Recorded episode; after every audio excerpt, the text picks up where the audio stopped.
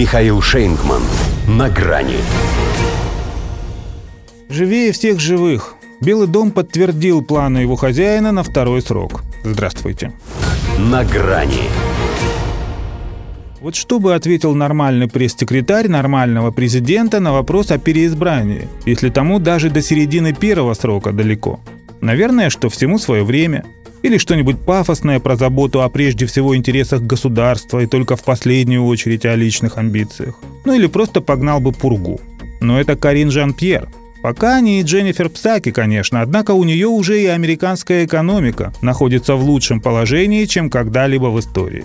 Поэтому, когда ведущий CNN поинтересовался, хватит ли ее шефу запаса жизненных сил на то, чтобы повторить, «Боже мой, он президент США!» Воскликнула она так, словно «Господи, да он здоров как бык, вы что, сами не видите?» И чтобы никто не сомневался, добавила, что они только что вместе были в Нью-Мехико, а еще в Калифорнии, а еще он работает. И ничего, в смысле с ним не делается. На том, что и стране тоже ничего не прибавляется, кроме цены на все – Останавливаться не стали. Да он и сам на этом изначально не зацикливался. Едва войдя в Белый дом, тут же объявил, что пришел на 8 лет, и хоть ты тресни. Потом сказал это еще раз, и еще. Было это все, правда, до того, как он начал здороваться с пустотой, но Жан-Пьер и теперь ссылается на него самого.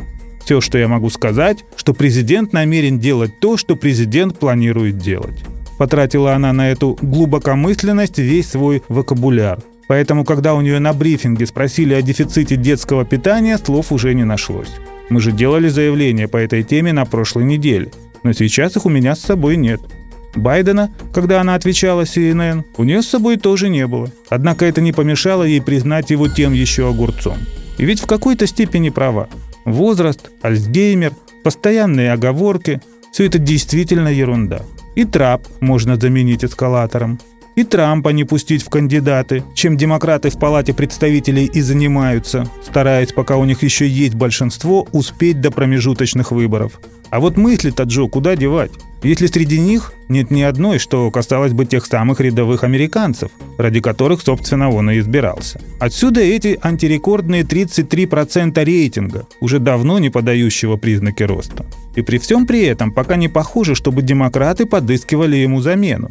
Их, ну или то самое глубинное государство, вполне устраивает живой труп во главе государства поверхностного, даже если он уже еле живой.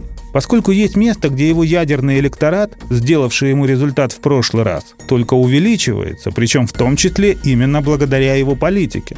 Оно одно, зато в каждом городе. Погост называется. На фоне его обитателей он на самом деле живчик – да и, честно сказать, видно же, что он чувствует себя неплохо. По крайней мере, по сравнению с Бубликовым. До свидания. На грани с Михаилом Шейнгманом.